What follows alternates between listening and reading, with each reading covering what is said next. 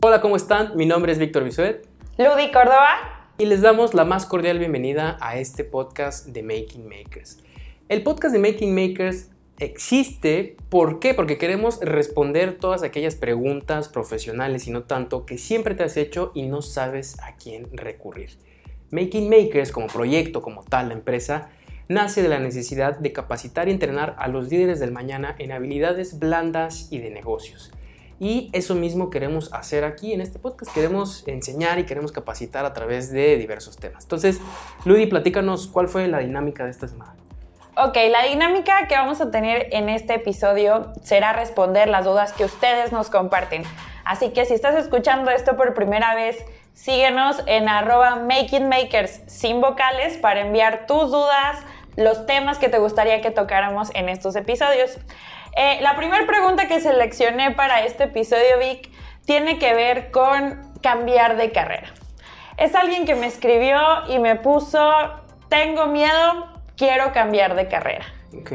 Así que, pues bueno, platícanos cuál ha sido tu experiencia. Eh, yo sé que tú cambiaste de carrera.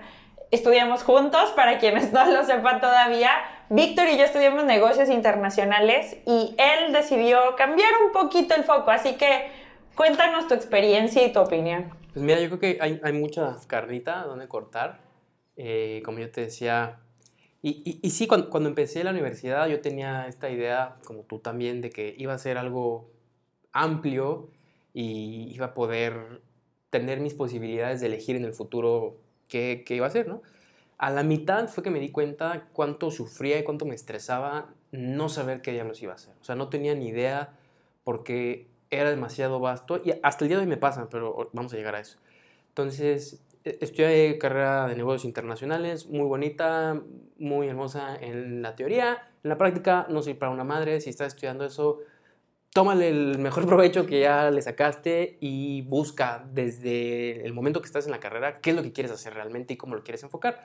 Si a ti te encanta la aduanas y comercio y demás, pues a lo mejor sí te, te enfocas en eso. En nuestro caso no fue así, por N cantidad de razones que no vamos a discutir aquí. Y yo tenía que, ver estas, posibilidades. Finanzas era un tema que, me llamaba la atención, pero quizá no era tan bueno, no era tan natural mi, fuerte. Eh, en algún momento el tema organizacional, el tema de liderazgo siempre fue lo que me llamó la atención. Y caí por casualidad en los temas comerciales y fue que eso me llevó a ventas, ventas me llevó a liderazgo y eso me llevó a, caer en marketing. Pero me tomó muchos años decidir que iba a ser una persona de marketing sin haber estudiado mercadotecnia ni siquiera como carrera. Que creo que no es necesario también, o sea, ya tomando en cuenta negocios, marketing, administración, contabilidad y finanzas no creo, pero administración sí y algunas otras por ahí que no quiero mencionar para que no se nos enoje nadie eh, son completamente intercambiables. Puedo haber estudiado yo cualquiera de esas otras y seguir haciendo lo que hago hoy en día. Em, e, e, inclusive una persona que, que me vio eh, en el momento en que ya por fin es que se nota que estoy trabajando en marketing y me dijo, güey, eso fue lo tuyo toda tu vida, pero tú no te habías dado cuenta. Entonces... ¿Y cuándo te diste cuenta? Puta, yo, yo, creo que si me hubiera dado cuenta, si, hubiera tenido un buen maestro de mercadotecnia desde el principio, me hubiera dado cuenta. Como no tuvimos, como no lo tuvimos, eh, me tuve que dar cuenta muy al final. Eh, fue después de, mi, de mi rato en ventas que yo dije, yo quiero emprender. Y para emprender hay que vender. Y yo me creía muy chingón, equivocado, muy chingón en ventas y pensaba que la venta lo era todo y pensaba que eso me iba a dar para, para emprender un negocio. Y poco a poco me di cuenta que lo que necesitaba saber, sí vender, pero necesitaba saber más de marketing. ¿Quién era mi cliente? ¿Cómo iba a llegar a él? ¿Dónde los encuentro? ¿Cómo generar una tribu? ¿Cómo generar en N cantidad de sistemas digitales, tecnológicos, etc. Y, y, fue el emprendimiento lo que me llevó a, a reforzar lo que sabía de ventas, pero a interesarme en el marketing. Y yo siempre tuve esta, este cariño por, por el marketing, pero no me he dado cuenta porque tenía muchas otras cosas en medio, gracias a, a, las decisiones que tomé. Entonces, me, voy al marketing y fíjate, en el marketing, como les mencioné, me pasa lo mismo. El marketing es tan amplio que no sé qué hacer específicamente en marketing. Y, y te lo dije, por eso es que ahora estamos haciendo el podcast, porque creo que enfocarme en, en, en mi fortaleza, y aquí tiene que ver mucho también lo que tú disfrutas y tu fortaleza individual. O sea, si yo fuera malísimo hablando, no diría, ah, vamos a hacer un podcast. Si no tuviera una idea de estructura, de contenido, de edición, no te diría, vamos a hacer un podcast. Si no me encantara estar grabando, estar editando, estar generando contenido, no te diría, vamos a hacer un podcast. Entonces, dentro del marketing, que es súper amplio, ahora el content marketing creo que es algo que me quiero enfocar. Estoy un poco cansado, con, con mucho cariño, pero estoy cansado de estar haciendo funnels y emails y cuanta madre y lo técnico, que me encanta y soy muy bueno, pero me quita mucha energía y esto no, esto me da energía. Eh, por ahí tengo un par de casos de éxito, pero si quieres los platicamos después. O sea, me refiero a personas que conozco que cambiaron de carrera y lo mío todavía estuvo leve porque fue como un pivot chiquitito, ¿no? O sea, de, ah, de negocios me moví a, a marketing. O sea, todavía es un cambio ligero, no tan arriesgado y también lo hice muy joven, entonces no hay mucho riesgo. Pero hay gente que tiene el riesgo altísimo.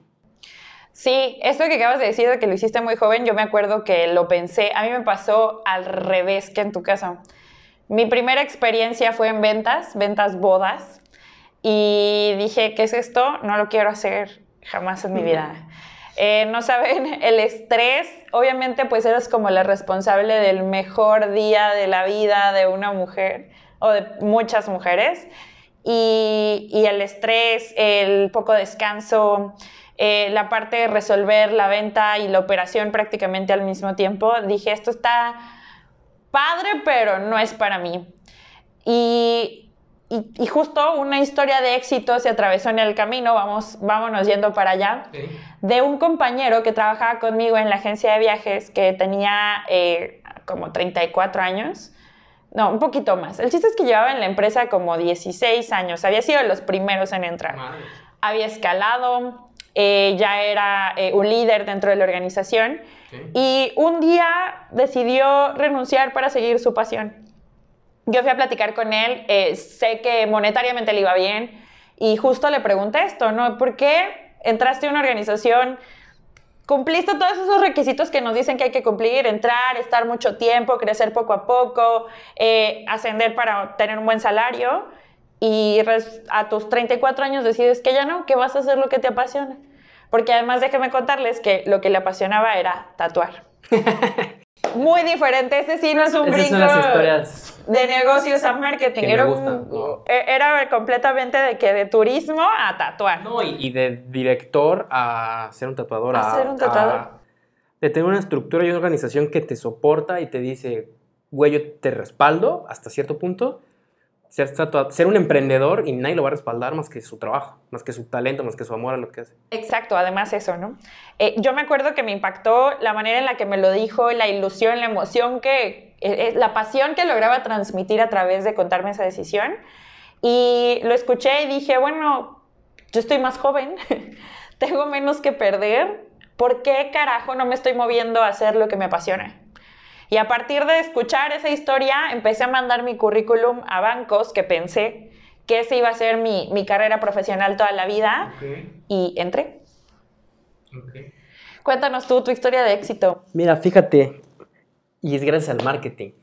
Eh, en, algún momento trabajé en la última empresa con la que trabajé, nos dedicamos también a, a capacitación y llegó con nosotros una persona que había estudiado una carrera de marketing, pero fue su segunda carrera no le quiero echar años, pero se la, o sea, no sé cuánto sea su edad exacta en este momento, pero yo se la aventó ya bastante grande, su segunda carrera de marketing en los cuarenta y pico años, por ahí, y es una persona que fue arquitecto toda su vida, y de repente dijo, mi negocio de arquitectura ya dio todo lo que tenía que dar, no es que no le fuera bien, no es que no le gustara, pero dijo, esto de las redes sociales, esto del marketing digital, se ve muy chido, lo voy a intentar, o sea, imagínate eh, ahí, ahí el riesgo todavía fue más porque dijo, voy a, intentar algo que ni idea, o sea, no es que toda la vida él supo que le gustó las redes sociales, porque eso es un tema súper nuevo, o sea, 5 o 10 años atrás, no, no, no pudo haber dicho, ah, sí, hace 25 años era mi pasión, no. Entonces estudió su carrera de marketing y empezó a capacitarse con nosotros después, porque la carrera pues no aprendió nada, vaya sorpresa, y no sabes el, amor que le tiene a, lo que hace. Ahorita hace marketing para, para restaurantes y para mí es un caso de éxito de decir, Por, por, la razón que tú quieras, a lo mejor estás hasta la madre, o a lo mejor simplemente dices, la vida es muy corta y quiero probar quiero probar algo nuevo, claro. Y hoy tiene una agencia, hoy él da servicios a restaurantes, a negocios que son gastronómicos, turismo, hostelería, ese tipo de negocios. Y pues para mí es un caso de éxito de una persona que no dijo, porque seguramente estoy seguro, seguramente estoy seguro, porque estoy 100% seguro que escuchó de familiares, de amigos, no lo hagas, es una tontería, no, no lo intentes, piensa en tu familia, piensa en, tu dinero, piensa en tu tal, piensa en esto, piensa en aquello, en tu familia, en tus hijos, bla, bla, bla. Y estoy seguro que la gente que nos está escuchando y que dice, oye, yo también quiero cambiar de carrera, quiero cambiar de aire o quiero hacer otra cosa, es lo primero que escucha cuando deciden contárselo a alguien. Porque por lo general se lo cuentas a las personas más cercanas a ti, que no te entienden, que no tienen la perspectiva que tú tienes, y es lo primero que oyes. No, pero ten cuidado con él, eh, ten cuidado con él, eh, ten cuidado con él. Y, lejos de apoyarte, te empiezas a desmoralizar y, y, te convences de por qué no debes hacerlo, cuando deberías de, de, buscar las razones de por qué sí debes hacerlo. Entonces, a pesar de todo eso, lo logra y logra tener una agencia y, y ahora pues está haciendo un montón de cosas que, que se ve ese crecimiento y pues está cabrón, ¿no? O sea, jamás yo diría láncense ya a la fregada como puedan. No, hay que pensarlo, hay que hacerlo bien, pero no, no tengan miedo de probar lo que siempre quisieron hacer, porque a lo mejor y ahí está, ahí está su jale, a lo mejor eso es lo que les va a dar el éxito que, que estaban buscando, ¿no? También. Sí, creo que enfrentar ese miedo te ayuda pues al menos si no era eso lo que estabas buscando, a descartar una idea que no pues funcionó. Ya sabes, ya sabes eso que no funcionó. Me acuerdo que esa, era, fue, esa fue como mi lógica cuando elegí una carrera de, ok, sé que no quiero y lo voy a descartar y así me voy a ir perfilando hacia lo que quiero. Y, y justo algo, algo como esto, que estos comentarios que acabas de decir me pasó cuando cambié de carrera bancaria a más educativa en el, en el tema de educación financiera. Porque, pues, no sé por qué, tal vez por los, las series de antes, pero todo el mundo cree que los banqueros son como el lobo de Wall Street y que, ajá, y, y, que así nos va increíblemente bien y demás. Lo que no saben es que tras bambalinas han quitado muchísimos beneficios eh, de la vieja escuela bancaria. Y al principio yo pensé que ya estaba, ya estaba mi camino. Yo, como tú, me di cuenta como en cierto punto de la carrera y dije, ok, eso es lo mío, hacia allá me voy a ir, ahí voy a estar por siempre. Me acuerdo que entré y dije, en 10 años voy a ser directora. Y de repente me vi siendo miserable, viviendo una vida eh, que, no, que no quería vivir, o sea, con estrés, con, con burnout, eh, sin prestaciones buenas o al menos las que yo me esperaba y dije, creo que esto no lo paga, ¿qué voy a hacer? ¿Qué, qué tengo? ¿Qué herramientas me dio esto? ¿Qué aprendí? Aprendí finanzas. ¿Qué me dio? Exacto. Entonces, con eso que aprendí, con estas herramientas, de hecho, la idea inicial era compartir, compartirle a la gente todos los procesos y todas las cosas que yo había aprendido dentro del banco. Me acuerdo que alguna vez te lo conté. Y, poco a poco esa historia, ese, ese, enfoque se fue puliendo y me fue orientando hacia la educación financiera, ¿no? Finalmente me di cuenta de que en el banco, pues sí, aprendes eso, es parte de la educación financiera y, y así se dio ese cambio. Entonces, creo que también decirles eso, si no se atreven, no van a poder tener más herramientas para realmente perfilarse hacia la carrera que les guste. Yo lo que creo, y, se escucha mucho, lo, lo dijeron mucho, así sin, sin aventarnos mucho rollo, pero la gente cree que tiene que perseguir una pasión. También, creo que eso es una idea como romanticona y, a lo mejor no tienes que seguir una pasión, o hay mucha gente que dice, es que no sé yo cuál es mi pasión, ¿cómo voy a... Ok, estoy hasta la madre lo que estoy haciendo, quiero renunciar y quiero hacer otra cosa, pero no sé qué hacer porque no he encontrado mi pasión, porque tienen, tienen una idea romántica de que tu pasión es algo ah, que te acompaña toda la vida. Yo en lo particular o sea, no me quiero salir mucho del tema. Pasión es una palabra que no me gusta. De hecho, todas las veces en este podcast le pueden dar regresar y he dicho amor, he dicho eh, algo que te gusta, algo que te da energía, pero nunca le diría pasión.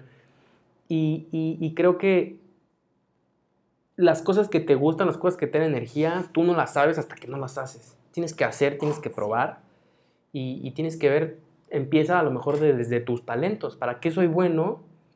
Y no nada más desde para qué eres bueno, sino para qué soy bueno que le es útil a alguien más. O sea, creo que ahí está la clave en un cambio de carrera exitoso. Si lo que tú te gusta hacer, hay mucho mercado que lo está buscando y tú le puedes brindar esa solución. O sea, por ejemplo, el tatuador, ¿no?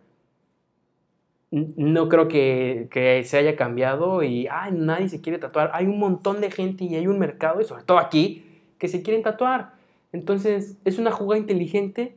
a lo mejor lleva su riesgo, pero sí es una jugada inteligente porque hay un mercado que quiere ponerse tinta en todas las partes del cuerpo. Entonces, está bien, hay un mercado, está brindando una solución. Si el día de mañana tú decides que tu pasión, porque te la vendieron esa idea, es cazar ratones, pues no hay nadie en el mundo que quiera de un servicio de caza de ratones, o a lo mejor hay mucha competencia y, estás compitiendo contra las empresas de... de fumigación, o de pestes, las más grandes del mundo. O sea, si tu sueño también es, quiero inventar un celular, pues date cuenta que las empresas de celulares están compitiendo con iPhone nada más y con Huawei hay muchísima barrera de entrada entonces, hay muchos factores que tienes que tomar en cuenta. Pero empezamos por eso. ¿Qué talentos tengo? ¿Para qué soy bueno? ¿Qué me gusta? ¿Y qué le sirve a alguien más? Y ya después empiezas a ver estas barreras de entrada o estas dificultades técnicas. En el caso del marketing, por ejemplo, la barrera de entrada es cero. Tú puedes decidir el día de mañana empezar a hacer marketing. Inclusive si, si tu ámbito, tu background es de diseño, hay mucha gente que de diseño brinca marketing. Porque en diseño, desafortunadamente, la carrera está muy eh, castigada en, cuanto a términos de, servicios financieros. No, no le alcanzamos a pagar lo que valen a los diseñadores, entonces se avientan a marketing y hay muchos movimientos naturales de ventas a marketing, de esto a marketing. No estoy diciendo que te muevas, pero considera a lo mejor cuáles son los movimientos naturales como así, como un pivot, no es un cambio 180, es un pivot y a lo mejor en ese pivot no está lo que te encante, lo que vas a hacer toda tu vida, pero está aquello que te ayuda a encontrarlo y aquello que te va a dar herramientas, porque tú lo hiciste, cabrón. O sea, si no tienes herramientas, que no me gustó, pero no puede ser que todo lo que he hecho sea malo. Algo debía haber aprendido, algunas herramientas me a haber dejado. Oye, Vic, y entonces cuéntanos qué opinas de esta gente que, eh, no sé, que a lo mejor ya tiene 5 o 6 años trabajando, gente de nuestra edad, amigos nuestros, que dicen, chin, no me gusta lo que estoy haciendo, quiero ser gamer o quiero ser influencer. es un cambio bastante radical, es un mercado con bastante gente ya ahí, bastante oferta. ¿Qué, podrían hacer o qué deberían hacer si ese es el caso? Mira, depende. Si, si estás empezando, no tienes ni idea y, te quieres meter a, a ser gamer, tienes que tener como algo que te sustente financieramente, porque los gamers o los influencers o la gente que hace que gana dinero a través del contenido lo hace por publicidad y la publicidad depende de que tengas millones de personas viéndote. Entonces, hasta que llegues a ese millones de personas, se trata de que tengas un sustento financiero. Puede ser becas, puede ser que no te salgas de, tu casa, puedes hacer un montón de cosas. Por el contrario, si estás trabajando y quieres abrir tu canal de streaming, yo tengo muchos amigos que trabajan durante el día y de streaming y hacen streaming en la noche porque, porque no, no, no están peleadas una cosa con la otra y al mismo tiempo que se divierten. O sea, yo lo pienso mucho, yo me junto todos los miércoles a jugar con mis amigos. Jugamos tanto, hemos jugado tantas horas que bien podríamos hacer streaming. No lo hacemos pues porque no es lo que queremos hacer. Pero hemos jugado tanto y le hemos dedicado tanto tiempo a ese pinche videojuego, por ejemplo, durante años. Somos muy buenos la gente sin broncas podría pagar por vernos o, disfrutar viéndonos, pero no lo hacemos porque pues, no lo queremos. Entonces, creo que una cosa no está peleada con la otra siempre y cuando tú encuentres la manera de hacerlo. Y para ser influencer, yo he pensado, siempre pienso que todos siempre somos influencers, siempre estás influyendo en la vida de alguien más, aunque no te des cuenta, y nada más tienes que encontrar el nicho de gente que te quiere escuchar y la información que le puedes dar. Es lo mismo, nada más que en, vez de dar un servicio vas a dar información o contenido, eh, videos o tu, podcast o Instagram, lo que sea, con, con tal de... Claro, me encantó esto porque justo a eso quería llegar. No, muchas veces queremos que somos una sola cosa en la vida, ¿no? Que somos la financiera, que somos el marquetero, que somos el arquitecto, la abogada. Y no, podemos ser varias cosas, podemos ser el gamer banquero, podemos ser eh, la influencer, y me lo decías hace unos días, eso me quedó muy grabado. en que me cambiara el chip y pensara como creadora de contenido que habla de finanzas y no como financiera que crea contenido. Y, justo la reflexión fue esa, ¿no? Esa dualidad que, que puede haber también en nuestras carreras y que finalmente también nos da felicidad. Entonces, Ludi, ¿cuáles son las tres conclusiones con las que te quedas de este episodio?